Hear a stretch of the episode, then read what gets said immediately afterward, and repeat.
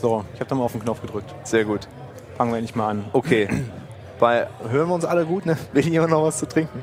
Ich, äh, ich habe noch. Ja, ihr habt alle noch. Für alle besorgt. Ihr müsst das euch aufsparen, bis ich frage. Ah, Ja, nicht. Wenn du den Kopf noch ein bisschen in den Kühlschrank reinhältst, hört man noch die Flaschen und das Glas viel besser. Meinst du? Meinst du, Ja. wenn ich so mache? Ja. Oh, Oh. Authent, au, authentisch. Und So. den Plop bitte auch am Mikro. Wunderschön. Ausgezeichnet, raus. ausgezeichnet. Wunderbar. Ja, Ja. dann, ähm, Hallo. Äh, nee, Moment, Moment, lass mich kurz einen Schluck trinken. Oh, Dirk. So, können wir anfangen, ne? Können wir anfangen jetzt, ja, endlich. Ja, dann Basti. Ruhe! Ja, sehr gut. Ähm, ja, ähm, hallo und willkommen zum äh, zweiten, äh, zum zweiten Geek-Stammtisch. diesmal sogar, ähm, diesmal sogar mit Gast. Also erstmal ähm, der Dirk ist wieder dabei, wie Hallo. immer. Ich bin dabei, der Sebastian und der. Barsch ist dabei. Und Genau, Danke noch. für die Einladung. Ja, sehr gerne. Schön, dass du da gerne, Genau. Ähm, womit fangen wir an? Wahrscheinlich, ja, wie immer, ne? Haben wir wieder Ja, mal ein bisschen Blödsinn gelabert. Immer Errata zu am Anfang. Vom Bodo, der hat uns darauf hingewiesen, auf den, auf den Patch-Release, das mit dem Segfaulting, der da zu Weihnachten rausgekommen ist, dass eigentlich äh, ja nicht nur unwichtiges Zeug drin gewesen ist, vor allen Dingen ein Security-Fix für die äh, Hash-Flooding-DOS-Attacke, die auf dem 29C3 vorgestellt wurde. Gibt's dann äh, entsprechend auf YouTube auch zu finden. Ähm, ist ja auf der Colonna B letztes Mal auch nochmal drüber gesprochen worden, über den Angriff. War der Bodo überhaupt da? Nee, der Tobi hatte da an der Stelle drüber In gesprochen. Vertretung. Ah ja, okay. Ich glaube, ich kam auch gerade erst in den Raum rein, als dann schon alles gelaufen war. Ja, schade. Naja, es lässt sich anscheinend alles auf YouTube oder wahrscheinlich auch von Fem direkt irgendwie nochmal nachsehen. Aber Bodo, der Patch 362 ist natürlich schon wieder total outdated. Ja. Erzähl doch mal gerade, Basti. Ja, ja, also ich habe jetzt, ich weiß gar nicht genau, wann rauskam, irgendwie die Tage, gibt's jetzt halt den äh, P374, genau, der, ähm, der sogar, also der speziell darauf zielt, äh, äh, Segfaulting zu fixen. Und ich glaube, in den Changelogs steht sogar so äh, irgendwas mit Rails spezifisch, dass also Rails das irgendwie wohl gut, ganz gut triggert. Und ansonsten ist, glaube ich, nur irgendwas Windows-mäßiges nochmal gefixt worden, keine Ahnung. Okay. Also ähm, ja, wenn man wenn man den wenn man die 362 mitgenommen hat, dann möchte man die 74 auf jeden Fall auch mitnehmen. Ja, wenn man die 362 nicht mitgenommen hat, dann, Dann möchte ist man das- dann- auch die Ja, 362 dann mitnehmen. Wahrscheinlich auch, ja. Also allein schon wegen diesem wegen diesem Hash-Angriffsvektor da. Ähm, ansonsten ja hatten wir ja, also wir hatten ja schon festgestellt beim letzten Mal feature-technisch, Feature- feature-technisch hat sich ja nicht viel getan. Ja. Seit wann bekommen wir die 374? Ja, das weiß ich nicht. Ich habe das Äh, Gefühl, ich habe heute ähm, irgendein SSL-Debugging-Session bei mir lokal aufgezogen und dabei wahrscheinlich mir die 374 schon Aber, eingefangen, Okay. weil ich beim RVM installieren irgendwas von Segfauls gelesen habe. Seit dem 17. ja, der war. Der ist Aber schon vorbei. Gibst du dich überhaupt mit solchen, mit solchen Implementierungen ab? Ich dachte, du bist da mehr auf der, Genau. auf der, äh, auf der Enterprise-Schiene unterwegs. Genau. Ich kann ja mal ganz kurz sagen, was ich eigentlich mache. Ich mache nur Enterprise eigentlich. Also viel äh, XML. Enterprise Desktops, Enterprise äh, Deployments und Enterprise Umgebungen, genau. Ähm, meine eigenen Tools sind aber trotzdem noch MRI. Also ich heißt, ich habe einen Twitter-Client, der irgendwie auf Ruby angewiesen ist und äh, ich habe Capistrano, mit dem ich deploye und habe kleine Checkskripte, die irgendwie auch OpenSSL dran hängen haben und äh, da habe ich heute gemerkt, dass irgendwas kaputt gegangen ist und dachte, okay, mache ich eine Neuinstallation und die ist mir dann auch kaputt gegangen und dann war schon Feierabend. Äh, ja, aber ansonsten, wie gesagt, äh, gebe ich nur mich mit Enterprise ab. Ich meine, ihr könnt ja mal fragen, Was bedeutet das was, denn was ist genau? eigentlich Enterprise genau? ähm, ich, ich selber, ich habe äh, einen, einen Web-Hintergrund, also das heißt, ich habe irgendwann angefangen äh, mit äh, PHP Web-Apps zu bauen, äh, dann bei einem Portal gearbeitet eine ganze Weile, habe dann äh, weiter PHP gebaut. Äh, irgendwann habe ich den äh, Flo getroffen, äh, seines Zeichens äh, Agorak, der hat mich dann irgendwann äh, mit Rails aufgezogen, äh, weil ich meinte, das ist jetzt der neue heiße Scheiß, weil ich den Screencast von David gesehen habe und äh, weil ich auch einen Blog bauen wollte in drei Minuten Nee, 15. 15. Ja. Ja. Aber seit Aaron Patterson wissen wir ja, dass das ja auch viel schneller geht, ne? Ja. Ja, Ken- Kennst du diesen, kennst du diesen Talk von der, was ist das, RubyCon Ja, irgendeine 2008 RubyCon, oder ja. sowas in Richtung? Wo hier dieses Fubi, Fubi und Fails. oh nee. Ist, äh, Also ist absolut sehenswert. Äh, äh, kennen sicherlich schon die Hälfte der Leute, packen wir dann trotzdem nochmal in die Shownotes, aber äh, er hält da so einen, so einen Vortrag über, ich glaube, das, das Worst Ideas ever. Genau, das Thema ist Worst Ideas Ever, wo die so einen Segfault-Catcher machen und Oh. irgendwie Inline-Assembler äh, in Ruby, damit du halt schneller deine, deine, deine, äh, deine Counter hochzählen kannst, ne? Und äh, aber das Hi absolute Highlight ist halt äh, dieses, äh, ist halt Fubi. Weil das löst das Grundproblem. Es gibt keine Ruby-Entwickler, aber jede Menge PHP-Entwickler. Genau. Und die haben halt äh, hier PHP in, also so PHP Ruby Bridge gebaut und Also ähm, ein Cross-Compiler oder ein Nee, nee, Interpreter? nee, so direkt, äh, direkt rein. Also Hm. Läuft halt in der gleichen Umgebung und du kannst dann halt ganz toll von Ruby nach PHP und andersrum und er rantet, dass dann PHP gar keine Arrays hat und dass das alles total komisch ist und Hm. er hat noch nie eine Zeile PHP geschrieben und aber trotzdem im Bus auch in irgendeiner Reise dann dieses äh, Fubi gebaut und das Geilste ist halt, dass halt auch WordPress und sowas dann halt drauf läuft. Ja. Und äh, dann hat er ja diese, hat er so ein Video gezeigt, wie er halt in drei Minuten halt WordPress zum Laufen bringt und sagt, ja, 15 Minuten, das kann ja jeder, ne? Ja. Na doch, na, aber so ein bisschen so so ein bisschen PHP steckt ja bei den meisten Webentwicklern trotzdem drin. Also ich habe glaube ich noch äh, ich habe glaube ich zwei, drei Leute bisher erst getroffen, die im Web unterwegs sind als Entwickler und nicht irgendwann mal ein PHP Ja, am hab- Schuh hatten. Ich habe das auch jahrelang gemacht. Ich Und, nicht, ähm, ich nicht. Dann kannst du mich zu Nummer 4 Dann sind es jetzt vier. Wahnsinn. Genau, also ich eigentlich auch mich, ich habe mich wirklich angefangen für Rails zu interessieren, weil äh, die TextMate-Themes so verdammt gut aussahen und äh, Ja. das alles nicht so elegant aussah, wenn man mit Eclipse gearbeitet hat. Ja, mich hat so dann, mich hat so noch schnell irgendwie von dem äh, ganzen Coding weg äh, immer weiter runter im Stack äh, verschlagen, weil ich angefangen habe, Infrastruktur-Tasks zu übernehmen, das Deployment glatt zu ziehen, zu gucken, warum überhaupt irgendwo Tests kaputt gehen, wie man Fixtures richtig macht, warum alles immer langsamer und immer größer wird. Und äh, irgendwann seit zwei, drei Jahren weiß ich, dass man dazu DevOps sagen kann. Ah, Ah, ja, genau. Also was, was für mich eigentlich auch so ein, das war nicht so ein, nicht so eine Epiphanie, sondern mehr so ein Moment, ach stimmt, jetzt hat endlich mal jemand einen Namen dafür gefunden, für das, was mich eigentlich die ganze Zeit schon interessiert, weil ich fange ganz oft Projekte freiberuflich an als äh, Softwareentwickler. Also ich nehme einen Auftrag an, wo es darum geht, halt einfach Webentwicklung zu machen und äh, nach zwei, drei, vier Tagen bin ich dann halt so weit im Stack nach unten gerutscht, dass ich, dass ich eigentlich schon äh, fast mich mit dem Admin dann ins selbe Zimmer setzen kann, obwohl ich eigentlich kein Admin bin. aber einmal aufräumen gehen dann. Genau, also ich bin, äh, ich bin nicht der, der am Wochenende dann angerufen werden möchte, wenn die Plattform down ist. Deswegen sage ich halt so, ich bin Entwickler, ich mache äh, Admin-Aufgaben, aber äh, eigentlich äh, fühle ich mich in der Entwicklungswelt wohler, weil da geht's schneller voran. Kommt das Ja. dann dadurch zustande, dass die bisher dann nicht so wirklich die Ahnung haben von Ruby und Rails Hosting? Oder wie ist Das das? zum einen, das sieht halt auch gefährlich aus, was sie da machen. Also so ein, so ein Ruby-Hosting ist halt nun mal kein äh, WordPress-Hosting meistens.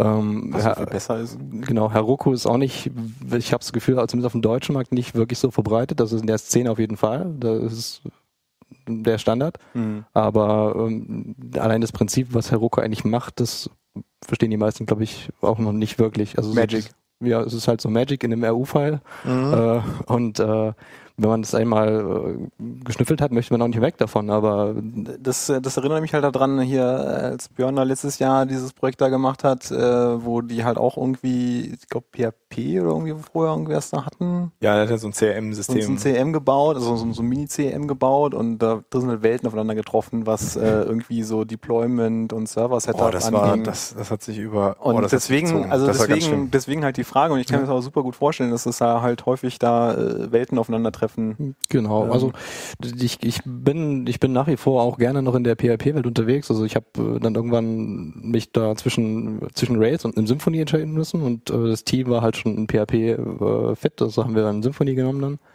Und ähm, ich bin nach wie vor auch in der Symfony-Community immer mal wieder noch äh, einfach so äh, auf Konferenzen. Das lohnt sich nicht mehr wirklich, aber ich bin gern mal da und äh, unterhalte mich mit den Leuten auch.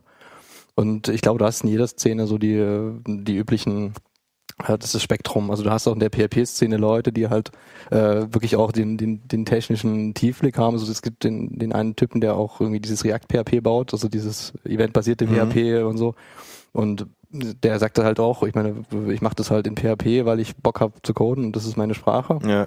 Und der macht deswegen gar keine schlechte Arbeit, dass die ganze Plattform als solches so, als PHP mit ihren ganzen, äh, bis mal ein Release draußen ist und bis das Core-Team sich entscheidet, irgendwas zu machen, das ist eine ganz andere Welt, aber da hat ja jede Sprache ihre Probleme so. ja, genau. Ist ja auch Ruby nicht vollkommen von Genau. befreit. Wie wir Genau. Schon festgestellt. Also das war das für mich das andere Extrem, während man halt äh, in der PHP-Welt es gewohnt war, halt irgendwie down- down-kompatibel zu sein bis zu einem Vierer-Release Mhm. zeitweise noch. Ähm, bin ich halt dann gewohnt, in die Ruby-Welt zu kommen und da ist die Version von letzter Woche halt schon ziemlich altbacken meistens. Ja. Und, äh, so Sachen wie Game-Files, äh, das zieht jetzt langsam ein in die PHP-Welt, habe ich so Ja. gehört. Also es gibt Aber jetzt, die hatten ich, das auch schon ganz lange, dieses Peer. äh, ja, das war ja auch mehr so eine Art äh, Perl Repository und kein das hieß auch richtiges Peer, Dependency. ne? Ja, aber das ist, glaube ich, wirklich nur ein Archiv. Also es ist ein Paketarchiv, aber das macht äh, für dich keine wirkliche Dependency-Auflösung für ein Projekt hin. Aber Also- von den einzelnen Paketen dann oder das auch nicht? Äh, soweit ich weiß, äh, geht man ohnehin davon aus, dass nichts anderes auf dem System ist und dann wird halt das eine Peer-Paket installiert und äh, das konnte man früher, glaube ich, auch schon nach Vendor bundeln oder nach Vendor legen, aber Okay.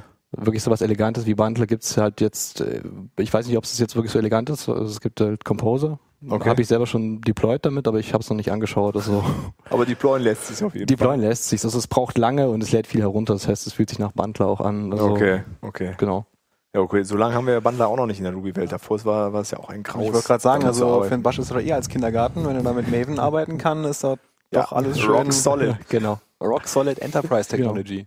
Das heißt, du machst auch JRuby dann zwischendurch, ja? Genau, zwischendurch äh, hat sich auch mal dazu ergeben, dass ich mal ein bisschen JRuby, beziehungsweise auch einen Rails äh, in einem JRuby, in einem War-File deployen darf. Und äh, da wir halt äh, sehr Enterprise sind, das Ganze halt auch in Red Hat-Pakete packe. Und äh, Okay. mit den Kollegen zusammen halt ordentlich versioniere, weil es halt einfach so die Gewohnheit ist, dass halt auch zum Beispiel, wenn man Maven benutzt, dass man halt auch mit Maven Releases fährt und die Nummern in Maven hochzählt, äh, das Ganze auf seine CI, äh, Mhm. CI-Umgebung halt äh, mit Versionstext versieht und irgendwann musst du halt irgendwann sagen, ich deploy jetzt irgendeinen Stand und dann muss ich entscheiden, so was, was habe ich jetzt eigentlich? Habe ich jetzt ein Bild von einer richtigen Java-App oder habe ich jetzt gerade einen, einen Rails, was halt so ein fließendes System ist, wo Okay. jeder Commit eigentlich auch eine neue Version darstellt. Ja. Und es ist echt schon ziemlich spannend. Also ich selbst habe vorher nur zu Hochschulzeiten eigentlich mit Java Berührung gehabt und ich glaube, mein Prof würde jetzt frohlocken, wenn der wüsste, dass ich äh, wieder Tomcat äh, benutze, um, um Web-Apps drin zu Wieder was hosten. Anständiges. Ne? Genau. Also ich dachte auch nie, dass ich irgendwann mal so, äh, wir hatten damals diese, diese Java on Chip Systeme, also so eine JVM auf einem kleinen Kreditkartenchip und Okay. äh, ich habe nie gedacht, dass ich sowas in der Praxis mal sehen werde. und äh, Aber du deployst alles da- kommt zweimal wieder. Du deployst da kein JRuby drauf, Ich- oder? deploy keine Webcontainer auf die Chipkarten, aber ich habe wirklich so mit diesen ganzen äh, auch, auch Kryptografiekarten oder halt auch so Hardware-Kryptographie-Systeme und so äh, das bisher auch nur so aus Science Fiction oder aus Vorlesungen gekannt und äh, es ist schon ganz nett jetzt mal so zu sehen, dass sowas auch eingesetzt wird. Also Okay, cool. deswegen ist es für mich auch eine echt spannende Umgebung und äh, ich habe auch schon jetzt die ganzen letzten Wochen Lobhymnen auf die Java-Entwickler äh, gesungen, weil es sind echt sehr nette Leute. Du kannst mit denen halt dich auch äh, so brillant unterhalten. Es sind echt äh, ruhigere Leute, die haben ihre eigene Welt mit diesen Tools, also einen IntelliJ oder einen, äh, Mhm. weiß nicht, was gerade jetzt äh, angesagt ist, aber die, die haben halt ein ganz anderes, ein ganz anderes Leben. Also sie haben auch völlig entspannte Release-Zyklen. Sie können halt aus ihrem, glaube ich, aus, aus, aus dem IntelliJ, glaube ich, heraus den, den, den Bildserver ansteuern und äh, das ist alles eine sehr hoch abstrakte, äh, verklausulierte Enterprise-Ebene, aber es ist eigentlich ganz, ganz lustig, mit denen zusammenzuarbeiten. Ja, cool. Schon ein bisschen was anderes als so auf, auf der, der Shell mit Wim Genau. und so, so zu geistern. Genau. Also ich hatte auch letztens erst ein spannendes Gespräch mit einem Security-Menschen halt, der halt auch wirklich sich erstmal mit dem ganzen Bildsystem auseinandergesetzt. Also halt mit Maven zum einen und zum anderen halt auch mit, mit Ruby Games und äh, was es halt heißt, wenn man eine Anwendung jetzt zertifiziert, dann ist es ja geläufigerweise eigentlich ein Softwarestand gewesen und der hat sich jetzt erstmal eingelesen halt, äh, was Bundler eigentlich genau macht und der holt ja Software aus wilden Quellen, die im Mhm. ganzen Internet verteilt sind und dann gehen die roten Klingeln an, weil das ist halt kein Softwarestand, sondern das ist halt so ein Konglomerat aus verschiedenster Software, die sich auch ändern kann, wenn man nicht überall ist-Gleichzeichen verwendet in seinem Ja. Game-File.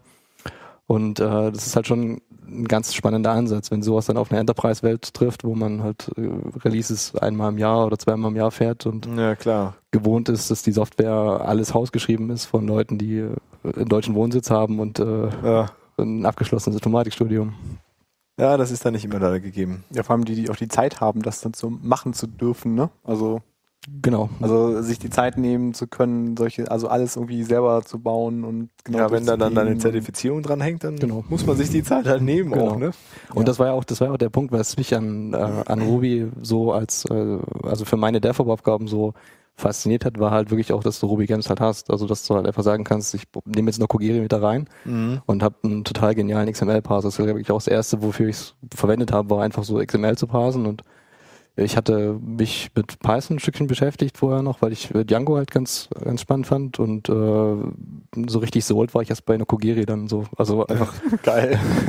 also eine IRB aufzumachen, eine Kogiri reinzuholen, dann äh, was braucht man noch? Äh, Ori Open und äh, oder Open Ori, glaube Ja, du brauchst noch nicht mal die IRB es hängt, glaube ich, an File dran, seit 1.9 auch. Kann man HTTP-Handles direkt öffnen? Ja, also du kannst auf jeden Fall, Nokogiri bringt auch ein Command-Line-Tool mit, du Ja. kannst einfach Nokogiri irgendeine Ressource angeben und dann kriegst du halt die IRB und dein Dokument Das kannte ich noch gar nicht. Das ist ja geil. ja, das ist der Hammer. Genau. Und äh, das war dann für mich so, ja super, Äh, das brauche ich auch. Also ich habe ich hab jetzt schon ein bisschen so ganz lose im Kopf schon Teile so ein bisschen für einen Talk, den ich irgendwann mal vorbereiten möchte, auch dass äh, ich wahrscheinlich irgendwie jetzt den Shebang immer häufiger durch, durch Ruby halt austausche, weil ich halt Mhm. weiß, wenn ich jetzt anfange, äh, das, was ich jetzt brauche, in der Bash zu bauen, dann wird's in etwa zwei Wochen hässlich Ja. weil eben so Sachen wie mal schnell ein Downcase äh, geht in der Bash, weiß ich jetzt auch. Äh, das sind zwei eckige Klammern, zwei Punkte, glaube ich, dazwischen. Okay. Ähm, äh, aber das macht man halt nicht. Ja. Und vor allen Dingen fällt der nächste dann rein, der halt irgendwie äh, das Ganze auf einem Ubuntu macht und eine Bin-Dash hat und Ja. Bash oder so. Genau. Ja, es ist auf, ich habe auch letzt noch mal für, für äh, einen Kunden irgendwie ein Bildskript in Bash mehr so der, der persönlichen Herausforderung wegen gemacht. Und das ist auch eine totale Katastrophe geworden. Ja. Wie das aussieht mit, ach, nee, nee, das, und dann soll das abgenommen werden und dann gucken die Leute dich an, was hast du gemacht? Ja, in Bash. Und Geht euch das warum? auch so, dass man, ich muss jedes Mal neu nachgucken, wie so eine Vorschleife funktioniert in Bash. Ich Ja, immer kann vor mir das- Tab und dann macht er das Ja, meiste. ja, ja, das aber habe ich mir dann auch, also Genau. Also es ist halt wirklich so, es ist halt nicht leicht lesbar, es ist nicht äh, portabel, es ist nicht Zukunft, also es ist definitiv zukunftssicher, weil es sicher dein Job da. ja, okay. Ähm, genau. Nee, aber da Ruby zu nehmen, finde ich auch absolut valide. Wobei wir da letztens auch mit einem Kollegen äh, mit dem Marc eine Diskussion drüber hatten, der auch so einen starken Admin-Background hat, der meinte, ja, die Dependency, wenn die nicht da ist, weil Bash ist ja, oder sogar Shell ist eh immer da. Ja. Der macht dann sogar das in Shell stellenweise. Äh, und das mit Ruby würde er sich dann ungern reinziehen. ja, es ist, ist ja wirklich so. Es gibt halt, äh, wenn man jetzt sich irgendwas ergoogelt, da hat man es ja meistens für eine Bash 4 irgendwas, Mhm. äh, irgendein Ergebnis, was halt auch funktioniert auf einer Desktop-Distribution. Sobald man dann irgendwas dann in einen Container Deployed irgendwas älteres hat, dann ist natürlich klar, dass es dann knallt an der Stelle. Ja. Und dann verstehe ich es schon. Aber jetzt so die meisten Distributionen, die jetzt wirklich eingesetzt werden zum Hosten und äh, alles, was jetzt auf dem Markt ist, also auf dem normalen freien Markt, ist ja meistens ein Debian. Ja. Und äh, da hast du ein Da- Ruby und ein Python. Eben. Und dann halt nur falls so ein schönes äh, Brightbox-Package draufwerfen und dann Genau. kriegt man auch ein aktuelles Ruby. ja, seitdem ist das ja so mit den Brightbox Packages ist das ja extrem einfach geworden. Ja. Ja, aber das, äh, da, tre da treffen vielleicht auch Welten, auf, Welten aufeinander, ne? Von äh, irgendwie Dependencies vermeiden auf der einen Seite und äh, Rubyisten, die irgendwie dreimal überlegen, ob sie Code selber schreiben oder vielleicht doch irgendwie was Erprobtes, äh, äh, Existierendes verwenden. Genau. Also vielleicht ist das auch ein prinzipiell ein anderer Ansatz, äh, Ja, auf der jeden Fall. verfolgt wird. Genau. Ich habe es jetzt so, also wir sind äh, jetzt in dem Team, habe ich äh, einen Kollegen, der halt auch genau die DevOps-Aufgaben übernimmt äh, Mhm. mit. Ähm, wir haben jetzt einfach einen Gem-File mit in unser Projekt reingeschmissen so und das ist äh, eigentlich so der, der ganz normale Anfang wie jedes andere Softwareprojekt auch. Also wir haben halt einfach die Libraries, die wir benutzen und selbst wenn wir halt einfach nur ein paar Skripte haben, die äh, sich darauf verlassen, dass es geladen ist, kannst du trotzdem halt dann einen Bundler verwenden und weißt halt auch genau, dass es bei dir so funktioniert wie beim Kollegen und nicht halt äh, auseinanderfällt, weil du Ja. Ja, das zwei habe ich auch mittlerweile angefangen. so. Also einfach immer einen Gem-File dazu werfen, wenn es Genau. irgendwas nicht Triviales ist. Und heute den Basti noch darauf hingewiesen, es gibt ja Bundle-Konsole, das heißt, du kriegst direkt einfach die IRB fertig mit deinem Bundle bereitgestellt. Ähm, ja, ist echt super praktisch. Also sich da irgendwie den, den Stress machen, das nicht zu tun, ähm, eigentlich kein, keine Notwendigkeit. Ich habe ja, jetzt kann ich mal in den Chat reinposten noch, das hatte ich auch mal das Vergnügen gehabt. Ähm, das war, wenn, wenn irgendjemand der Meinung ist, dass man halt auch das übertreiben kann äh, mit, mit der Bash oder mit, äh, mit Shell, Ähm, das ist das äh, Configure-Skript für den OpenLDAP. In welchem Chat? Da, dazu muss man sagen, also Das es ist wahrscheinlich kein- der OpenLDAP, äh, der, Moment, der Homeoffice Cologne Chat, in dem ich nicht mehr drin bin. Ja, das kann gut sein. Da ist auch der, der Basti nicht mehr drin. Moment, hier ist ein anderer wollte Handle. gerade beitreten. Ah, doch, jetzt. Und ich bin in einem Raum alleine wahrscheinlich. Ich habe manch- manchmal das Gefühl, dass er auch ein bisschen leckt. Das ist der, Ja, der leckt auf jeden das Fall. ist der, der Jabba Conference Server, den wir vor, ich glaube in der ersten Folge so erwähnt Nee, in hatten. der letzten Folge Letzten haben wir Folge es war das? ist nicht ganz so reliable, wie man sich das vielleicht wünschen Ja, würde. müssen wir, müssen wir unseren äh, Sysadmin vielleicht mal was aufsetzen lassen. wir, ne? wir müssen dann vielleicht auch Genau. mal auf IRC wechseln. Also ich würde auch sagen, ich bin, ich erschrecke manchmal, weil irgendwie dann plötzlich eine Chatnachricht von mir wieder irgendwie zurückkommt, die ich irgendwann äh, vor ein paar Tagen losgeschickt habe und dem, den Chat wieder auftaucht. wir schauen uns jetzt hier ein, was schauen wir uns hier an? Ein, ein Shell-Skript. Ein Shell-Skript. Klick mal auf meinen Namen da am Beamer. Ach du Ach so, Scheiße. deine, ah, da, genau. das Scrollbalken bewegt sich ja gar nicht. Genau. Das ist ein, Ähm, das ist, äh, das ist halt, ich hatte damit zu tun, das ist ein, Moment, äh, ganz kurz, das ist Mhm. ein, das ist ein 26.352 Zeilen langes Shell-Skript. genau. Das heißt, Also das heißt, da ist einfach sehr, oh, oh, oh, sehr viel Liebe hineingeflossen. Das von Ähm, dir, ja? Handgefertigt. Genau. Also da haben halt einfach sehr viele Leute dran geklöppelt. Das ist halt das Configure-Skript für den OpenLDAP. Und äh, das ist halt nicht ohne Grund so lang. Das ist halt einfach so lang, weil es auf allen Plattformen funktionieren muss. Und wenn du jetzt mal so, es kommt mal in Zeile 40 zum Beispiel. In Zeile 40. Da muss ich aber ganz am Äh, Anfang wieder das ist für die Leute zu Hause ganz spannend, aber die können es auf ihren eigenen Geräten scrollen. Aber wir können mal den Kommentar auf Zeile 43 lesen. Äh, printing a long string crashes Solaris 7. Also das heißt, äh, der Crash in dem Solaris 7 ist halt hier der normale Workflow, der dafür sorgt, dass das Configure-Skript sich auf Solaris 7 halt anders verhält. Weil an der Stelle einfach das ganze, das ganze Bildsystem auseinanderfällt. Ähm, äh, das ist einfach nur, das sind so, das ist nicht meine tägliche Arbeit, aber das sind einfach so, so die Goldstücke, wo man dann denkt, okay, äh, man kann es halt übertreiben mit Also der an, Bash. an, andere Leute beschweren sich über Autoconf und irgendwelche Genau. anderen Bildsysteme und äh, Genau. Also es ist, es ist, es ist wie gesagt, ähm, hab schon, hab schon. Ah, okay. War 26 Tage. Das ist wirklich krass.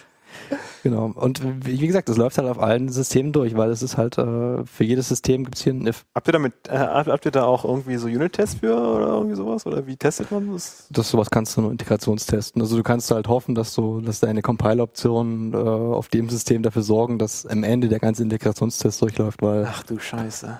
Also wie gesagt, halt, äh, wir, wir, wir, wir drungen eine lange Zeile aus und hoffen, dass das System abstürzt und den nächsten Block rutscht, ist halt einfach schlecht. Also auch so, testbar. auch, so- ist auch, ist auch ein bisschen hoffen, dass das dann möglichst früh äh, irgendwie dann sich auffängt und nicht irgendwie genau, lange, lange durchläuft. Ähm, genau. Also in dem Fall ging es halt hauptsächlich darum, das Ding zu bauen und äh, ein paar Compile-Optionen zu setzen, aber du suchst jetzt nicht ernsthaft nach Unit-Test-Frameworks für Bash, oder? Ja, das wäre doch schon mal interessant dann, ne? Ja doch, da Gibt es anscheinend. Also es, es gibt anscheinend, also wir es waren gibt doch auf jeden Fall Treffer. wir waren Äh, doch gerade eben schon so weit festzustellen, dass man solche Sachen auch ganz schön mit Ruby machen kann. Und jetzt suchst du ein Test-Framework dafür raus. Ja, wenn man doch dann da so ein Skript hat, Mhm. soll man denn dann machen? Ja, Dann machst du nix. genau. Wahnsinn. Also ich glaube wirklich, dass sowas, sowas, sowas kann man nicht wirklich Unit testen. Das ist einfach nur viel Spucke, viel Kleber. Und das muss halt laufen am Genau. Ende. Und Wenn äh, es nicht mehr läuft, genau. dann fängt Das man machst, nochmal von vorne äh, an. das machst du natürlich dann äh, bei allem, was du in deiner äh, DevOps-Tätigkeit tust. So mit Spucke und so und Shell-Skripten. Du, du machst den, den Prototypen mit, mit Spucke und Leim und ein bisschen äh, Karton. Ja. Und dann guckst du dir so, ja, das sieht gut aus, so, das kann ich, äh, also der erste Schritt ist immer Works on my machine. Also das heißt, ich baue was so lange, bis es bei mir äh, auf meinem System plausibel und reproduzierbar ist und dann kommt das Ding auf den Jenkins. Also es ist halt wirklich so, äh, am Anfang war es so ein bisschen eine Parole, so automatisieren, automatisieren, automatisieren, aber das ist, ich kann die Order nachstellen, sobald äh, wir sind zu zweit nur jetzt wirklich die aktiv auch in diesem Repository arbeiten, aber sobald wir es nicht automatisieren, fällt es uns innerhalb von zwei Wochen auf die Füße, weil Mhm. du hast irgendwann mal einen Gem von Hand installiert irgendeinem System und äh, Weiß es nicht mehr. nächste Woche gibt es einen Crash, äh, schnell einen neuen Server aufgesetzt und ach, was war denn noch, was wir dann Ja, irgendwann mal genau. gemacht hatten, damit wir Genau. an dieser Stelle noch. Und ähm, äh, der Kollege ist natürlich auch äh, ein sehr großer Verfechter, also der kommt, der kam an seinem ersten Tag, äh, in dem ich ihn getroffen hatte, mit einem Faulerbuch unterm Arm rein, also äh, wirkliches äh, halt äh, richtig schönes äh, testgetriebenes äh, Admin-Dasein eigentlich. Okay, also sobald äh, bei uns halt irgendwas äh, am Jenkins rot wird, ist es halt für uns dann halt ein Admin-Job und äh, Mhm. genauso haben die Entwickler ihre Jenkins-Build-Jobs, die halt äh, Projekte bauen. Okay.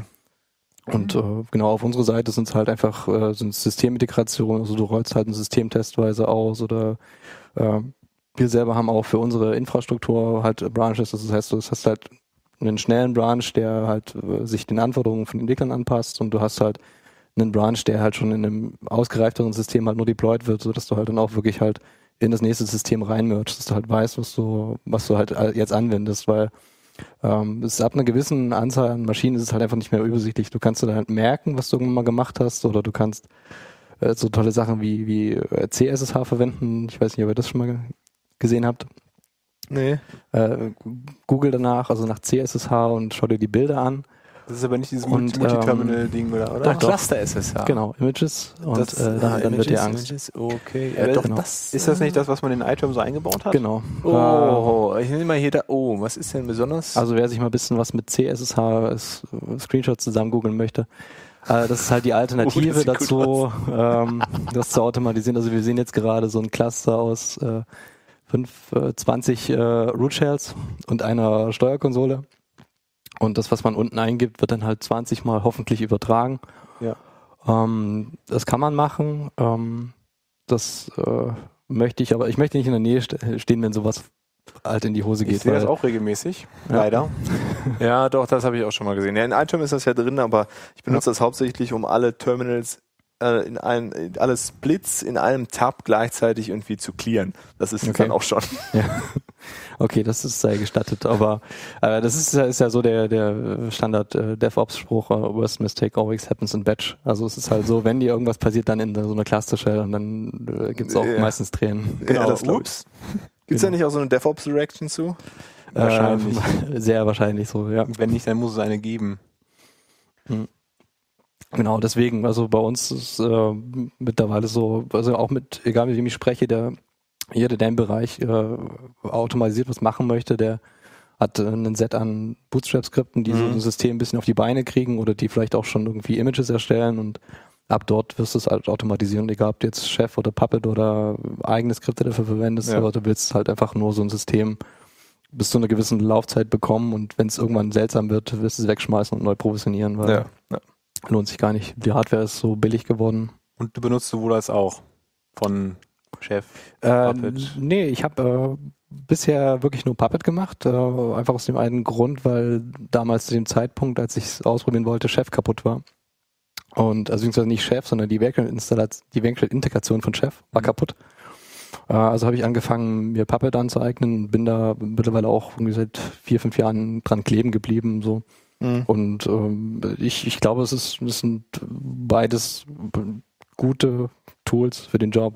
Also Beide haben ihre Macken und beide. Aber man Genau. will Ich auf jeden Fall mir- irgendeins verwenden. genau, ich würde mir, glaube ich, auch mal ein Chefprojekt wünschen, einfach damit ich weiß, okay, ja, da gibt's diese Probleme, Mhm. weil das, ist das größte Problem an Puppet ist wahrscheinlich die Dokumentation, weil die dich halt Ach, immer auf den. Fall Ah, da macht er keine Hoffnung, obwohl bei Chef, da ist in letzter Zeit, die haben so ein neues Dokumentationsprojekt gestartet, Oh ja, da passiert viel. Ja. Äh, aber bei Chef ist auf jeden Fall Schmerzfaktor Nummer eins, dieser uralte Server, den die mit Ja, mitliefern. Das ist äh, ganz bitter. Und halt, ja, also, die Server-Software ist, ist einfach, die funktioniert nicht mehr richtig.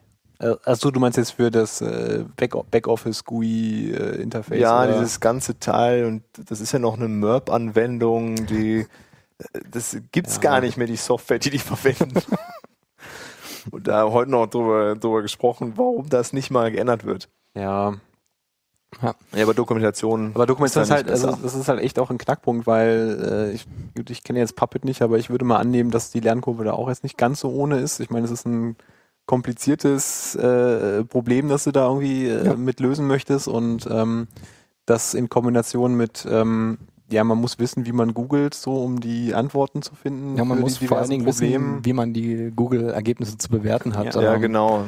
Und das führt dann auch immer wieder ein bisschen zu Frust. Ne? Wobei also meistens, äh, wenn Leute dann genug Biss haben und das dann ein paar Stunden durchhalten, dann sind sie am Ende dann doch immer begeistert. Ja, also aber also wichtig ist ja dann auch von so einer, ne, dieses irgendwie läuft irgendwie, das dann nochmal zu überarbeiten und sauber abzuschließen. Nicht so eine, Mhm. so eine wackelige Geschichte da irgendwie dann zu haben, die dann beim nächsten Durchlauf irgendwie dir auf die Füße fällt. Ja. Äh, ja, es ist schon eine schwierige Geschichte. Aber gestern noch eine Interviewsituation gehabt und da hat mir dann doch einer gesagt, nö, das äh, lohnt sich, der Aufwand wird sich nicht lohnen bei Ihnen. Sie haben nur 130 Server und das ist... Äh, Ja. Und äh, einen sehr Nee. robusten Admin wahrscheinlich. Genau, nö, nö, Automatisierung machen sie nicht. Das ist alles, alles komplett custom. Das ist, Ja. lohnt sich nicht. Ja, Erstaunlich.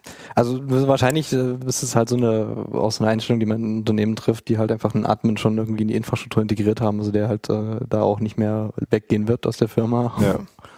Und äh, Naja, aber wenn, also einer, der 130 Server administriert, da bist du aber schon, da darf ja nicht viel schief gehen, ne? Also so Ja. für den Daily, Daily Operations bist du ja dann schon mehr Ja. als beschäftigt. ja, das war noch, also es war nicht nur einer anscheinend. Also dann, Ja. ja. ja, Ja, aber hat einen eher dubiosen Eindruck. Ja. Äh, Naja, das stimmt. Das ist dann so, wo diese, wo diese Welten so aufeinanderprallen. Also ich kenne es ja auch aus dem, wenn wenn wir jetzt so beratend tätig sind, so dann, äh, wenn wir das schon oft gehört, dass halt äh, einfach die Admins Angst davor haben, ersetzt zu werden. So, das ist ja die, so diese Urangst, dass halt plötzlich die Entwickler womöglich sogar noch irgendwie Root-Zugriff auf die Maschinen deployen, oh bekommen, mein und Gott. deployen dürfen. Ach du liebe Güte. Ähm, das ist ja so das, das, das Grundproblem. Und äh, entweder hast du halt einen Admin dabei, der das, der das cool findet, der auch halt äh, sich dafür interessiert und äh, ohnehin Mhm. schon so ein bisschen noch äh, Fahrt hat, oder du hast halt einen Admin, der halt äh, möglichst dafür sorgt, dass halt äh, sein Job gefestigt wird. Ja, vor allen Dingen muss man ja erkennen, dass es nicht den Admin überflüssig macht, Genau. sondern einfach auch eher kann sich wie, warum Entwickler halt auch Frameworks verwenden, sich einfach aufs Wesentliche anfangen zu Genau, konzentrieren. genau. Also es ist wirklich so, es ist für mich äh, pure Faulheit, einfach zu sagen, so ich, ich habe teilweise für Installationen, wo ich nur ähm, einen, einen äh, Codestand deployen muss und irgendwann mal gucken muss, habe ich einen Jenkins aufgesetzt, einfach nur, äh, dass ich halt von unterwegs aus mal Play drücken kann und äh, dann ein Deployment fahren kann. Und das ist halt einfach pure Faulheit, sorgt aber dafür, dass äh, ich ruhig schlafen kann. Mhm. Ja, auf jeden Fall. Und äh, bei anderen Unternehmen war es jetzt meistens so, dass äh, die halt äh, zu klein sind, um einen Admin zu beschäftigen. Und dann äh, kann ich denen weiterhelfen, weil ich sage halt, okay, wenn wir zusammen anfangen und ihr auch ordentlich mitbaut gleich, so, dann ziehen wir zusammen den Stand hoch. Ihr kriegt äh, eine Vagrant-Installation, ihr könnt die Mhm. mit Puppet professionionieren. Äh, habt dann halt virtuelle Maschinen für eure Entwickler und der gleiche Softwarestand ist auch gleich dann in der Stage und in der Testumgebung und in der Production drin und für die bedeutet das einfach also, die können sich eine komplette Admin-Stelle sparen und können in der Testumgebung schon ein Live-Setup fahren Ja. und jeder darf deployen, weil er kann nichts kaputt machen dabei. wa- was würdest du sagen, bis wohin das, äh, bis wohin das so skaliert? Mm, äh, ich glaube, das skaliert mit. Also das heißt, egal wie groß ein Unternehmen ist, im Endeffekt äh, hängt es entweder an einer Person oder an einem Tool. Also du kannst, glaube ich, ich weiß nicht, wahrscheinlich es gibt Unternehmen, die, die groß genug sind, als dass es Leute gibt, die dann nicht mehr alle Komponenten kennen und nicht mehr alle, äh, alle Maschinen kennen. Aber wenn du, wenn du in dem Team dafür sorgen kannst, dass jeder, der an der Software mitbaut, auch auf bis zu einer gewissen Stufe deployen kann, dann äh, stellst du zumindest sicher, dass halt jeder auch dahinter steht. Also jemand, der halt Freitag äh, Nachmittag noch gerne ein Live-Deployment macht, der äh, ist halt einfach in einer völlig ruhigen Lage drin. Also das ist ja der Zustand, den du haben möchtest. Also du möchtest ja nicht irgendwie Donnerstag deployen und dann samstags immer noch im Büro sitzen, sondern du möchtest Mhm. ja in aller Ruhe freitags noch deine Features fertig machen und mir wegen um drei noch ein Deployment anstoßen, äh, um vier ein grünes Licht kriegen und dann um fünf nach Hause gehen. Ja. Und sowas skaliert ja. Sowas lässt sich ja auch gut vermarkten eigentlich, weil du hast halt keine traurigen Gesichter am Montag, weil irgendwie am Sonntag noch was restoren mussten, sondern du hast äh, halt entspannte Leute in deinem Büro sitzen. Aber diese, diese Grundpegel, den man schaffen muss, äh, das muss halt erstmal da sein, ne? Und den nachträglich dann Genau. einzuführen, ist ja wie, wie so oft nicht ganz, ganz so Genau. schmerzfrei wahrscheinlich. Also Genau. das einfach von Anfang an mitzuziehen, Sowas, genau. Oder halt auch, oder auch zu sagen, so man baut äh, von dem, was es schon gibt, zurück. Also man äh, fängt jetzt nicht an, halt den kompletten Stack der Entwickler umzuschmeißen und äh, dafür zu sorgen, dass die jetzt erstmal alle zwei Wochen nicht arbeiten können, Mhm. sondern man fängt halt an, äh, mit ganz einfachen, so, so ein paar Sensor-Tests irgendwie zu sagen, okay, deine Seite steht noch, die reagiert noch in dieser Zeit, äh, du hast äh, so und so man zum letzten Mal deployed. Mhm. Ähm, sorgt man für so ein bisschen Sicherheit, so dann fängt man langsam an, mal diesen Deployment-Prozess zu überdenken, so man, okay, ihr werdet halt nicht mal euren Master rausschieben, ungetestet, sondern wir machen halt mal einen Branch. Ja. Das ist nämlich auch schön so und ihr müsst auch nicht mehr Angst vor Merchen haben, weil äh, es ist jetzt halt irgendwie nicht mehr Subversion, wo ihr immer alles gleich kaputt macht und so. Sondern ihr könnt hier erstmal üben, ihr könnt sogar irgendwie schon merchen und äh, trotzdem weinen die anderen nicht.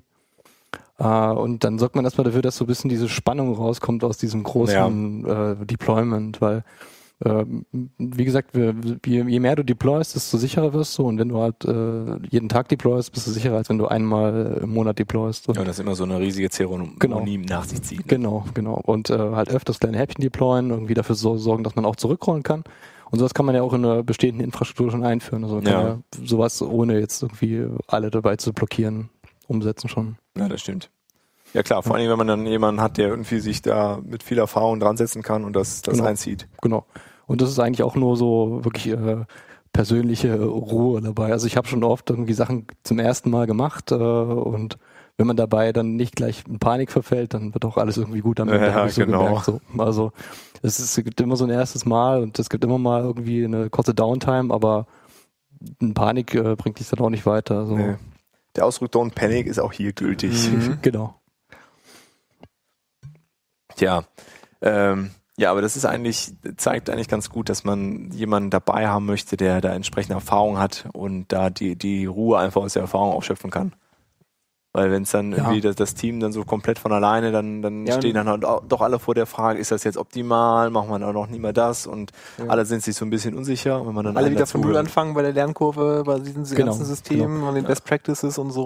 Und das ist aber auch ein bisschen dann dann ein bisschen Social Engineering halt einfach zu sagen halt also das ist ein Job den ich auch gerne mache ist halt einfach so so mit den PMs und mit den POs äh, Mhm. zu kommunizieren und äh, eben halt diese Angst so dieses typische wir müssen alles neu machen Gefühl den Leuten wegzunehmen, weil egal in welchem Projekt äh, ihr, schon gearbeitet habt, ihr werdet irgendwann sicherlich auch äh, irgendwie so dieses so, ah, das müsste man eigentlich alles neu machen, äh, Ja, Gefühl gehabt und sobald Das ist immer so eine schlechte Idee irgendwie. Genau, genau. Und wenn du, wenn du jetzt in ein Projekt reinkommst, was du nicht selbst geschrieben hast, wo schon irgendwie, also stell dir vor, du hast ein Projekt äh, an die Backe bekommen, was vorher zwei Agenturen versaut haben und äh, was immer noch live ist und was äh, wahnsinnig Schmerzen macht beim Deployen. Und, und da sollst du jetzt halt äh, den Projektmanager glücklich machen in erster Zeit, weil der in erster Linie. Und äh, das ist ja der, der Job dabei, halt nicht zu sagen, äh, ich mache das jetzt mal, aber eigentlich müsste man das alles neu machen. Und das Ja, hat genau. derjenige gemacht, der ist schon lange weggegangen und es gibt keine Dokumentation und es ist noch in einer Version von letztem Jahr oder vom letzten Jahrzehnt geschrieben worden und äh, dann muss man gegen dieses Gefühl mal ankämpfen, dass man alles neu Ja, vor allen von Dingen. vorn. Ja, ich bin ja auch kein, kein Fan von, weil also in dem, was da ist, ist ja viel Gelerntes auch drin. Und dann das alles wegzuwerfen und äh, also man übernimmt sich dann oft ja mit dieser Vorstellung, ich mache alles neu, dann wird alles besser. Genau. Äh, aber aus dem, was dann da passiert ist, lernt man dann ja nicht oder das Gelernte nimmt man nicht mit und dann ist dann nachher doch nicht Ja. alles besser. Nee, deswegen, ja, ist das ein ganz guter Ansatz. Ja, aber ich glaube, äh, zusammenfassend kann man dazu sagen, wenn man das haben möchte, dann ist eine gute Idee, sich jemanden zu suchen, vielleicht den Bascht, der einen da unterstützt, das bei sich Man aufzuziehen. sieht nicht, dass ich beide Daumen hochhalte gerade. Ja. ja, sowas ist auf jeden Fall zu empfehlen. Sich irgendwie dann zwischendurch einfach mal so einen externen dazu zu holen, der so ein bisschen, der so, so externe Ruhe irgendwie ins Team bringt. Das habe ich auch schon ein paar Mal erlebt, wo dann, ja, das Team, also man möchte eigentlich in die richtige Richtung, aber die allgemeine Unsicherheit ist da und wenn dann einfach jemand kommt, der sagt, Jungs, ich habe das schon tausendmal gemacht, das geht so und so und äh, ist alles nicht so schlimm, dann, dann hilft das ungemein, das da Vertrauen aufzubauen. Ja. Coole Sache. Ja. Ähm, dann haben wir da noch ein bisschen Nachtrag zum letzten Mal. Wollt, wollt ihr noch was trinken? Ja, eine Mate wäre, glaube ich. Äh, Martin, schläfst du doch nicht, Basti.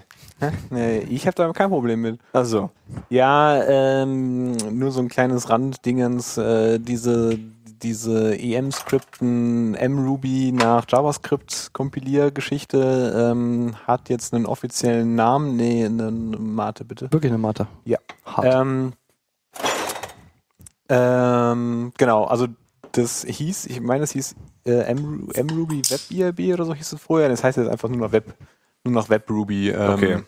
Und ähm, ja, gibt halt ein neues, äh, das Repo ist halt umgezogen und ist aber, soweit ich weiß, so featuretechnisch halt noch mehr oder weniger unverändert, aber hat jetzt halt so einen schönen Namen äh, bekommen okay. um mit mruby ein bisschen rumzuspielen im, im Browser, werden wir dann noch verlinken. Cool. Ja, Genau. und dann äh, ein, weil wir eben bei die Rubyisten ziehen sich ja gerne mal Tools irgendwie dazu. Äh, Heute habe ich zufällig Facets entdeckt, Ruby Facets. Ich weiß nicht, also der Basti kannte es nicht. Wie ist Nee. es mit dir, Bast? Nee. Äh, ja, es ist irgendwie, Also- also es ist von RubyWorks, also github.com RubyWorks. Und äh, ich lese nochmal gerade vor, was, was da oben drin stand. Ähm, All your base are belong to Ruby. So, die, Sold. die Hauptüberschrift. Und Ruby Facets is a premier collection of general purpose method extensions and standard editions for the Ruby programming language. Eine Standard Lib, Standard Lib oder was ist das? Genau, ein Standard, Standard Lib. Und der eine oder andere wird vielleicht sagen, ist das nicht schon Active Support? äh, und auf den ersten Blick war noch, ich weiß, ich habe es heute nur wirklich per Zufall im, im Code gesehen. Ich sage auch gleich an welcher Stelle oder wodurch. Ähm, es ist irgendwie, ja, äh, ist irgendwie eine weitere Utility-Bibliothek. Wenn man sich das hier oben anguckt, ist jetzt auch nicht so oft äh, geforkt oder gewatcht oder gestartet und auch bei Ruby Tools ist es eher ziemlich weit abgeschlagen. Was macht RubyWorks? Äh, was zu Ruby Kennt Works ist, oh, das habe ich gar nicht, habe ich gar nicht Sagt mir überhaupt Äh, gar nichts. Ja, klingt gut, aber RubyWorks, github.com, ANSI 130, ja, okay. Keine Ahnung, sagt mir nichts. immer Äh, Dinge. Hast du denn jetzt irgendwas Sinnvolles jetzt mit Facets gemacht? Nee, ich habe damit nichts gemacht. Ich habe es heute entdeckt. nur äh, zufällig im Code gesehen über eine Anweisung, über die ich gestolpert bin. Und- Und, bin dann darüber gestolpert. Da, da wurde Facets slash Boolean required, was dir die Möglichkeit gibt, to be aufzurufen. Anscheinend gibt es Leute, die, die mögen Boolean lieber als True und False Class oder True Class und False Class. Und äh, dieses to be habe ich dann im Code nachgeschaut, macht dann aus so Sachen wie dem Yes String, also dem einem String, wo Yes drin steht, True. Ob man das jetzt einfach so bei sich reinziehen möchte, weiß ich nicht, aber ähm, äh, da, da bin ich auf jeden Fall an der Stelle drüber gestolpert. Solange sie nicht äh, hier den äh, Equal von String überschreiben und dann den String Yes gleich gleich True. Äh, nee, ich, das, True das, ist- das nicht. Also es war wirklich Dann- nur, dann- dass man to be aufrufen kann. Aber es ist schon mehr als ein Taktik-Schocker. Es ist wirklich eine Lib auch mit. Ja, ja, auf jeden Fall also Klassen. komplett lib und man kann das auch total modular äh, requiren bei sich und nur Teile davon und es, äh, ja, Ich muss jetzt spontan an, ich weiß nicht, kennt ihr Zucker? Die Lib? ja, die ist mir dann bei der Ruby Toolbox, die steht Ja. ein bisschen weiter oben in der Liste als Facets. Äh, Ja, da, da bin ich heute drüber gestolpert. So, die ist ja von dem äh, Jan aus Berlin auch ah, okay. gebaut. Okay. Ja, da gibt es also auf jeden Fall Alternativen zu Active Support, falls jemand das aus irgendeinem Grund nicht verwenden will. Ja, es ist, äh, ja, ich, ich müsste eigentlich da mal, äh, müsste mir das mal, äh, ja, mal so drüber, drüber scrollen, was die, was die so anbieten, weil Äh, Ich viel. ich erstaune, äh, ich, ich vermisse erstaunlich wenig, wenn ich Active Support drin habe und ich habe eigentlich überall Active Support drin. ja. Also es, ist passi es passiert mir relativ Deswegen selten. vermisst du ja auch nichts, weil du überall.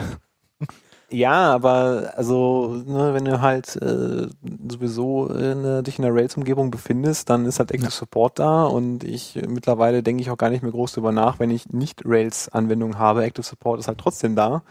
Ähm, dann, also, äh, also ich, ich habe selten das, also die Ruby Standard Library bietet ja schon unendlich viel Kram. Und das, was dann fehlt, bietet normalerweise Active Support noch oben drauf. Also für mich Ja, zumindest. ja, ich ja. habe ganz selten dieses Bedürfnis, hm, ich hätte jetzt auch noch gerne so einen, so einen generischen Helper, der mir jetzt noch das und das tut. Nee, also muss das ich ganz ehrlich sagen. Also, das also auch- bei ganz vielen Skripten packe ich einfach Active Support dazu. Also ich habe einen Kunden, der ist viel mit so datumsbasierten Sachen und das ist ja äh, super. Also den String nehmen, to date und man hat ein Datumsobjekt. Also Ja. Das, das Nee, einfach dazu gibt es da einen Schwellwert, wo du sagst, so jetzt ab dem Punkt nehme ich dann Active Support? Weil Ich hatte letztens so das Ding, hatte ich glaube ich, ich wollte einen Satz bauen, Mhm. äh, wollte, ich glaube, Strings mit Komma konkatenieren und halt das und hinzufügen, sodass man halt eine Aufzählung hat. ja. hm. Äh, wenn es halt mehr als zwei sind, soll halt Komma, Komma und, mehr als drei, Komma, Komma, Komma Mhm. und und so weiter. Das waren, glaube ich, irgendwie zehn Zeilen in Active Support und ich dachte jetzt, okay, jetzt nehme ich irgendwie das ganze Active Support Gam mit rein, nur um diese eine Methode zu bekommen.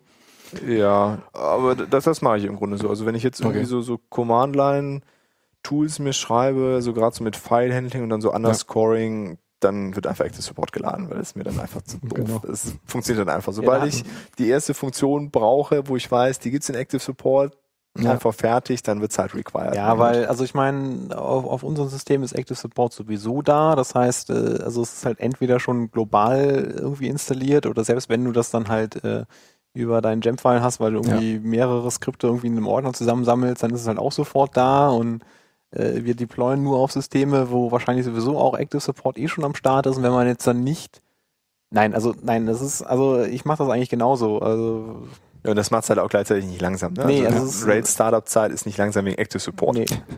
Ja. Nee, nee, das, äh, das stimmt schon.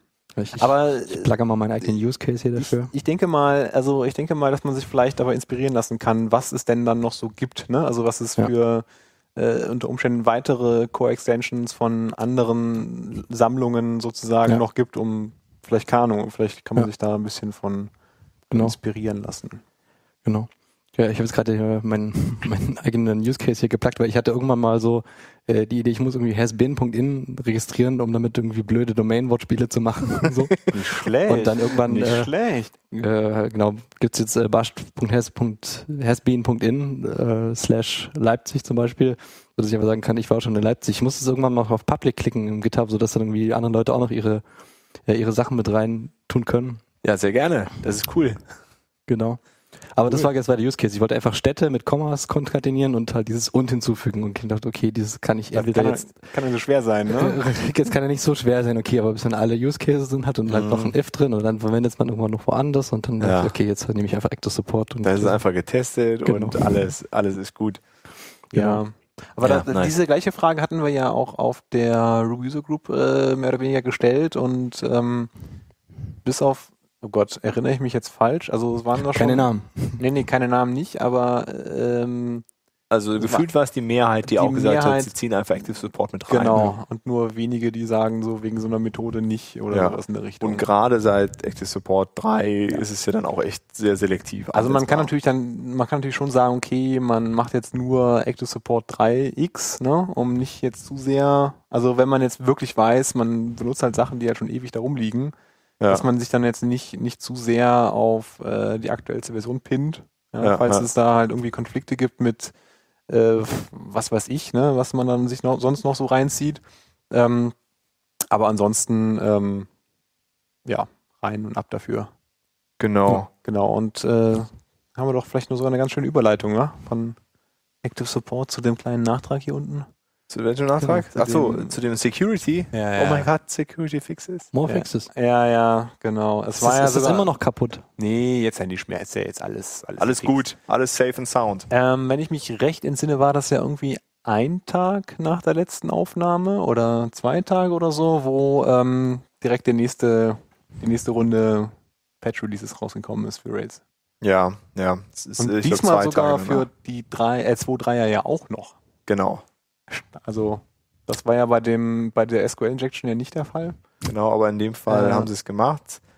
Weil es da ja auch ja. dieser, dieser fiese YAML-Code-Injection-Bug Ja, war, genau. der seit sechs Jahren da rumdümpelt. Ja, wohl äh, die die die beiden ähm, äh, CSVs, äh, CSV C CVEs, oh Gott, oh Gott, äh, werden wir entsprechend noch verlinken. Ähm, kann man sich, also die die Change-Sets sind auch jetzt nicht so mega groß. Also bei dem einen geht es halt vor allem darum, irgendwie Nil irgendwie rauszuschmeißen aus den gepassten Ergebnissen, bevor man das irgendwie weiterreicht. Ähm, die, anderen habe ich mir gar nicht genau angeguckt, was äh, Das war, wenn du XML annimmst und in dem XML YAML ja. verpackst, dann kannst du halt Code Injection Genau. machen. Und äh, wie war das der Felix, wie er das auf der Cologne-ABI festgestellt hatte, dass äh, ja, wenn man es nicht explizit ausmacht, dann nimmt deine Rails-App auch XML entgegen. Ja, ja. Und damit äh, ist man natürlich dann tendenziell äh, auch angreifbar gewesen oder immer noch angreifbar, sofern man es nicht geupdatet hat. Ähm, ja, und al- allein schon die Tatsache, dass sie halt bis 2.3 runtergegangen sind, sagt halt, äh, das ist äh, mega, mega critical. Ja. Äh, sofort Und selbst wenn man es jetzt aus irgendwelchen Gründen nicht aktualisieren konnte, Ah ja, genau. dann gab es halt sehr einfache Fixes, die man in seine Initializer eintragen konnte, die einfach dafür sorgen, dass es das War deswegen nicht sogar. GitHub down? Haben die da nicht sogar Oh. so ein. Oh. Ich meine, ich meine so GitHub und irgendwie. Nee, Ruby James hat auf jeden Fall gestrauchelt zwischendurch. Ja, ja, genau, alle schnell Update, Update. ja. Nee, also das ähm, sollen wir dann auf jeden Fall mitnehmen. Ja. Ähm, dann weiter in der Rails-Welt habe ich vor kurzem gefunden Draper. Ich weiß nicht, ob das jemand kennt, also ich kannte es nicht, ist jetzt aber schon auch in einer aktuelleren Version. Ich glaube Version 2.0, ich weiß gar nicht genau. Ah, das habe ich auf dem Eurocamp gesehen. Und das sah auf jeden Fall Ach, ganz da kannst du ja was aus. dazu erzählen, weil ich kenne es nämlich nicht. Nee, nee, ich habe nur Steve Dubnik gesehen, wie er es vorgestellt hat und dann schließlich sind wir Fahrrad gefahren. Ah, okay. Das habe ich in besserer Erinnerung. Ich habe es auf jeden Fall mal, mal kurz überflogen und sind Decorator, also View Models for Rails. Und was, was passiert? Man kann im Grunde seine, seine Models mit äh, so einem View-Model dekorieren und View-spezifische Methoden halt in diese Decorator packen, um dann so diese prozeduralen View-Helper, die man dann anhäuft, irgendwie zu vermeiden. Und das ist halt vor allen Dingen interessant, wenn man ja irgendwelche Models, die so datenbanknah sind, ähm, dekorieren möchte. Ich meine, Models, die datenbanknah sind. ja, also grundsätzlich kannst du jetzt sowieso immer hingehen. Das hatte ja Ryan Bates auch schon vor Anno dazu mal in welchen Screencast gezeigt, dass du dir komplett neue Models, die sowieso nur für die View relevant sind, um irgendwelche Strukturen da aufzubauen. Er hatte damals dieses Beispiel mit diesen Rating Stars da gemacht. Also es ist ja völlig unabhängig von allem anderen. Ähm, aber jetzt das Beispiel bei, bei Draper ist eben so ein Artikel äh, und da muss irgendwie das Public, der Publication Status ausgegeben werden. Äh, ja, und das, das packt er dann halt nicht in irgendeinen View-Helper, sondern äh, in, in eine Klasse verpackt. Und dann muss man nicht irgendwie das Model dahin übergeben, und, sondern kann das einfach ganz wunderschön objektorientiert und nicht prozedural da. Ja, sieht auf jeden Fall nach einer sehr umfangreichen README aus. Also ich kannte das jetzt bisher nicht. Ja, ist auf jeden Fall ganz cool, um so seinen Viewcode, glaube ich, ein bisschen, ein bisschen schicker hinzukriegen, ein bisschen aufgeräumter zu Ja, haben. jetzt, äh, wo der Dirk seine Leidenschaft zum Frontend entdeckt hat. Nee, nee, nee, nee, nee, nee. Wollen wir mal nicht übertreiben. Ich fand es nur interessant, weil es ist immer auf jeden Fall ein Problem äh, gewesen. Äh, bitte? Was Äh, denn? guck mal in den Chat, wollte ich sagen. so, guck mal in Guck den mal Chat. den Chat. Ich mache wahrscheinlich was. Äh, Nee, nee, nee, du machst grad- nee, nee, ich nee. mach nichts. Ich hatte eben das Mikrofon nicht ganz richtig. Naja. Ähm, was haben wir dann? Dann habe ich hier äh, heute gefunden, ähm, Gary Ein- ein Bernard Tweet. hat ja genau einen Tweet gar rausgehauen und äh, ja, ich fand es auf jeden Fall sehr bezeichnend. Äh, How do we stop our Rails apps from being so horrible when they grow up? Ja. Äh, ist ein, ein Talk-Proposal, das er gerade reviewt. Ähm, Für welche ja, Konferenz? bitte? Für welche Konferenz? Äh, das, ist, ich, äh, es ist mir nicht ganz klar geworden, für welche Konferenz. Und Talk natürlich, also wer das gemacht hat, hat er auch nicht gesagt, weil es eigentlich theoretisch anonym ist. Er hat sie irgendwie trotzdem alle rausgefunden. ähm, aber ja, das ist äh, nur so, dass es, es mir heute aufgefallen ist, ist sicherlich nochmal Bestandteil Ja, weiterer so- so äh, Stammtischs. Ja, auf Ähm, jeden Fall. Ist auf jeden Fall ein Problem. Ja. Äh, gut, das, das so für Rails war es das ja eigentlich auch dann. So, was haben wir denn sonst noch? Haben wir noch Themen?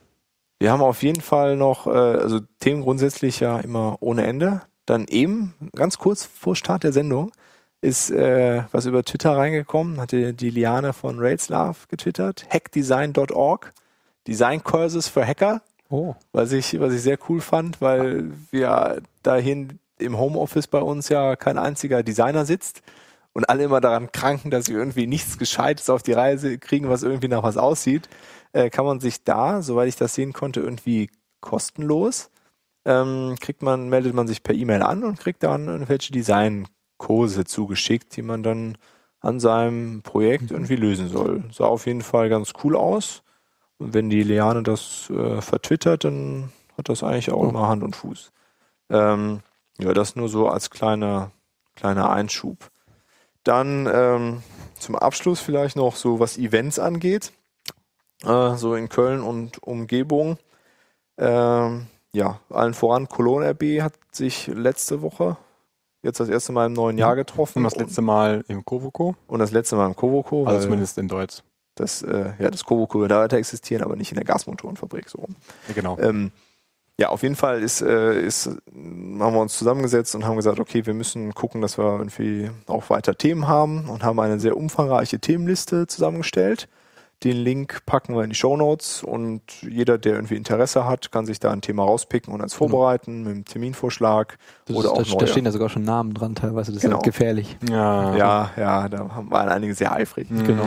Ähm, ja, also wer da wer Interesse hat, äh, einen Talk vorzubereiten und bisher nie wusste, was er konkret machen möchte und sich in ein Thema einarbeiten will, das sind auf jeden Fall ist eine Sammlung von Themen, die wo, wo Interesse bekundet wurde. Genau. Und ihr solltet dabei irgendwie keine Angst haben, äh, dass euch da jemand irgendwie zerreißt oder äh, ja, böse angeschaut werdet. Auf gar keinen. Fall. Nee. Es ist alles, es ist sehr, sehr liebevoll. Also ich, äh, ich, ich äh, fand das ja auch relativ cool, dass der diesen diesen diesen Talk, den den äh, Dirk und ich äh, gemacht haben, so mehr so über, naja, wie heißt wie heißt das? Äh, wir Ruby Idioms and Best Practices. das, genau, also sehr sehr äh, ja, also Einsteigersachen eigentlich, ne?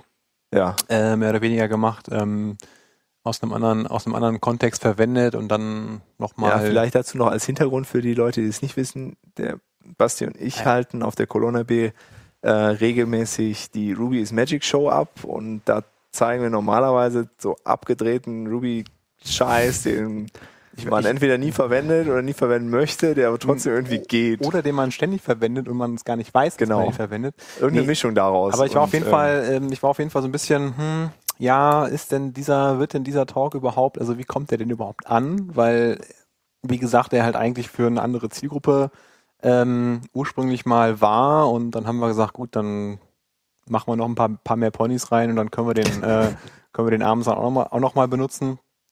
Ähm, aber ich fand das eigentlich relativ, äh, relativ schön. Also äh, auch was jetzt so Diskussionen anging oder auch Feedback einsammeln über ja, Best Practices halt nun mal. Ähm, ähm, genau, also da ähm, Ja, es war eine sehr schöne offene Diskussion. fand ich gut, ja. Und überhaupt die, die Veranstaltung letztes Mal war, Mhm. ja, war sehr geprägt von alle zusammen sitzen da und diskutieren breit und Genau. sehr heiter über Dinge. Also jeder, der sich für Ruby interessiert und irgendwie hier aus der Gegend kommt, ist herzlich eingeladen, da mal vorbeizuschauen. Das ist immer eine sehr äh, lustige, fröhliche Runde. War das der zweite Mittwoch? Dritte? Das ist der dritte, nee, der, ich weiß Oh Gott. nicht.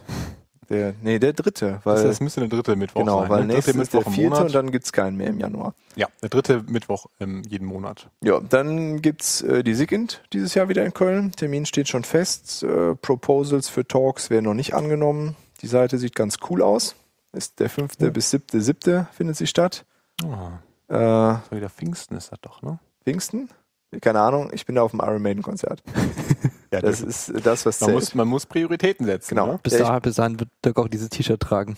genau. Jeden Tag. Jeden Tag wird das Iron Maiden Shirt Er getragen. trägt gerade ein Iron Man Maiden. Kaufe ich mir auf dem Konzert ein neues bis zum nächsten. Genau. Äh, nee, ich die habe sie noch sieht nie, echt cool aus. ja, ich habe die noch nie live gesehen und habe beschlossen, jetzt sind die hier auf Tour. Das ist, ist was, was man sich mal geben muss. Ja. Ähm, nee, da werde ich dann wahrscheinlich nur freitags und äh, dann irgendwie tagsüber auf der Sigint sein und abends zusammen mit dem Sven darüber düsen. Ähm, ja, das findet auf jeden Fall statt. Das war ja so ein bisschen in der Schwebe äh, vor dem Kongress, ob jetzt die Kohle reicht, aber alles cool und das ist auf jeden Fall in, in trockenen Tüchern. Ja. Dann ähm, treffen sich die Rails Girls wieder. Das ist, glaube ich, nächste, Wo nächste Woche. Das ist hier bei. Demnächst auf jeden Fall. Genau, das läuft also ziemlich gut. Am 31. 31. Januar. Mhm. Donnerstag. Genau, nächste, nächste Woche. Ähm, genau, das scheint ziemlich gut anzulaufen. Ja. Oder weiterzulaufen, diese Follow-up-Meetings. Das war jetzt das, das, ist- das ist aber nicht das Follow-up-Meeting, sondern das richtige, ne? Rails Girls Nee, Event, das oder? ist ein Follow-up. Ist das ein Follow-up-Meeting? Ja, das ist donnerstags abends wieder zum Treffen. Okay, dann, dann habe ich das. Äh, Nee, das nächste äh, ist ja hier äh, Rails Girls Rheinland, ah ja, richtig. wo richtig. wieder ein komplettes. ah ja, okay. Aber jetzt, jetzt äh, Starters, die gehen nicht zu dem, sondern die gehen zum äh, Railscast Rheinland dann, oder? Jemand, der noch nie bei einem Railscast-Treffen war, kann der da hinkommen? Ja, ja, ja. Ich glaube okay. schon. Ja. Also die sind äh, offen für, für alle und auch Starter können, sind da immer herzlich eingeladen, vorbeizuschneiden und ähm, Okay. ja, da sind ja äh, wird einem nochmal alles von vorne erklärt und so, geht okay. einfach um den Austausch, äh, ja, um da einfach so ein, ja, damit sich die Mädels da wohlfühlen. Ähm, ja, weil, weil durchaus verständlich vielleicht sie von den sehr männerlastigen User Groups zwischendurch abgeschreckt werden. Äh, ja, das ist auf jeden Fall was, was sehr zu empfehlen ist und was mich sehr freut, dass das, dass das so gut startet. Ähm, ja. Dann ist heute irgendwie der zweite Batch an Tickets für die Wroclaw. Spricht man, spricht man das so raus? Wroclaw. Ich weiß gar Wroclaw. nicht, wie man, wie man äh, Breslau ausspricht, aber halt äh, Wroclaw RB. Ja, genau. Das ist auf jeden Fall der zweite Batch heute rausgegangen. Ich habe dann überlegt, ob ich mir auch ein Ticket shoppe, aber jetzt ist wahrscheinlich schon alles weg. Ich habe heute Nacht überraschend eins per E-Mail bekommen. Ja, sehr gut. Es ist jemand ausgefallen und äh, ich durfte einspringen können. Ja, Ja. prima. Mal Prima. schauen. Aber äh, ja, ich gehe nicht davon aus, dass ich noch eins, noch eins bekomme. Ich werde die Konferenz in den höchsten Tönen loben, wahrscheinlich. Ja, das glaube ich. Ähm, Gut. gut, das war Events und dann noch ein ganz kurzes Off-Topic, weil der Basti hat es ja eben schon erwähnt. Äh, erwähnt. Unsere, unsere Folien sind äh, von Ponys geprägt. Das liegt hauptsächlich an mir. äh, und es gibt jetzt eine Dokumentation, ist fertig geworden, über das Phänomen, dass Erwachsene sich die Kinderserie My Little Pony reinziehen. Ähm, ja, habe ich noch nicht gesehen. Habe ich nur gesehen, dass die Dokumentation jetzt fertig ist. Äh, ist ein Fanprojekt. Äh, und ähm, ja, Und ein Kickstarter-Projekt dahinter. Du liebe Güte. Okay. Genau, ein Kickstarter-Projekt. Falls, ähm, falls jemand äh, sonst an Ponys interessiert sind, es gibt da einen ähm, ganz guten deutschen Podcast. Naja, das so viel für heute. Wir müssen den Tisch räumen. ja, ja die nächsten kommen. Ähm, dann sagen wir doch mal Tschüss und bis Ciao, zum nächsten ciao, Mal. bis nächsten Vielen Mal. Dank, Bast, fürs, fürs Ja, Kommen. vielen Danke Dank. Und bis bald. Bis dann. bald. Tschüss. Tschüss.